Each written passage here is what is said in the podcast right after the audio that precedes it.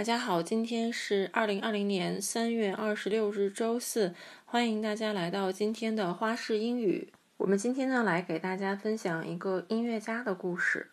The spread of the new coronavirus has completely changed the daily routines of people around the world. Many are trying their best to find a new normal during a pandemic.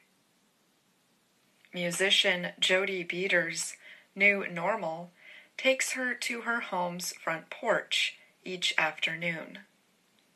There, she sets up her music stand, sheet music for everything from Beethoven to the Beatles, and her cello, a large stringed instrument that is held between the player's knees while the player sits.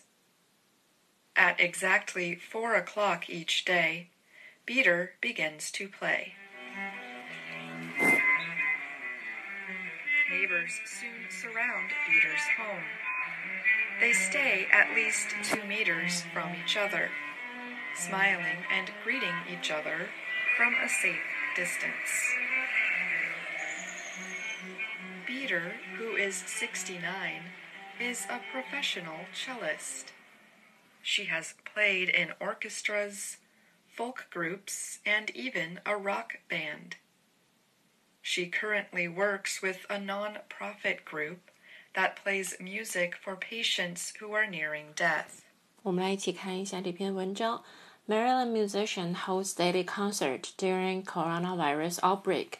马里兰的一个音乐家，他每天呢都举办一个小型的演唱会，在这个新冠疫情爆发的时间，很多人呢都想在这个疫情大爆发的期间去找到自己的新常态。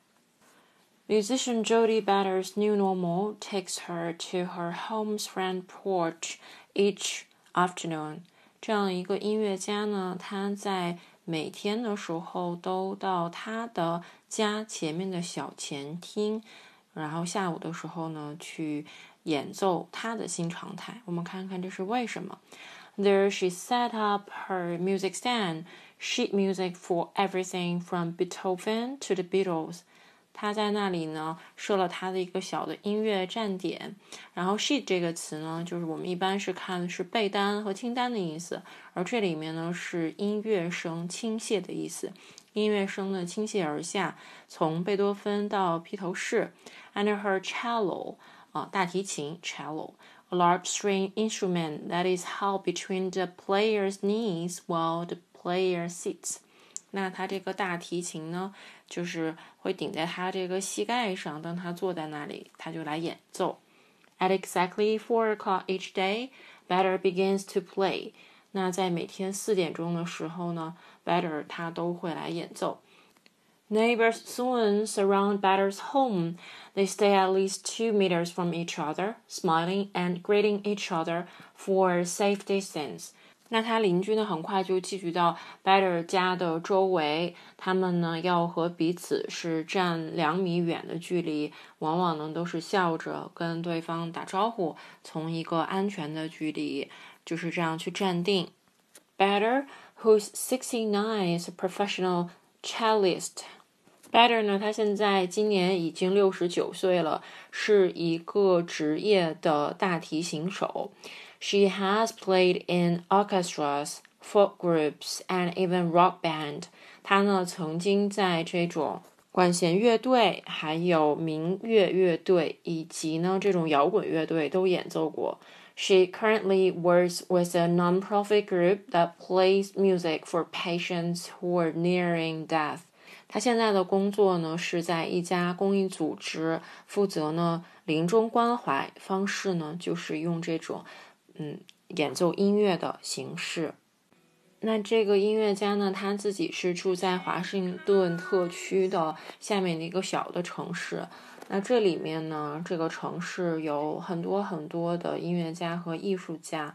那这个时候，嗯，当他们都被隔离，然后以及不能外出去聚会的时候，音乐家 Better 呢，希望用这种方式可以让周围的人们可以感受到一点欢乐。我今天在录这个节目的时候啊，其实之前开了一个会，所以今天的时间呢有一点点晚，基本上是这个凌晨的交界了。嗯，那虽然说我们现在每天都会看到很多文章，感觉大家都是嗯怼来怼去，或者呢是很多不同的呃所属的区域的人，然后在抢资源，或者甚至我们也会说有一种。嗯，每个人要自顾自，每个团体也会顾念自己利益，这样一种人性的本能。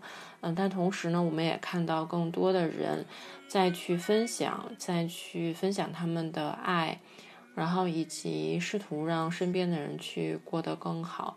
所以我们在这样的一个夜晚的话，会也希望把这种艺术的形式，带有爱的流动的方式，这样的一个故事分享给你。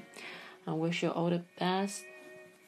这也是我们本周的最后一次节目，and see you next week。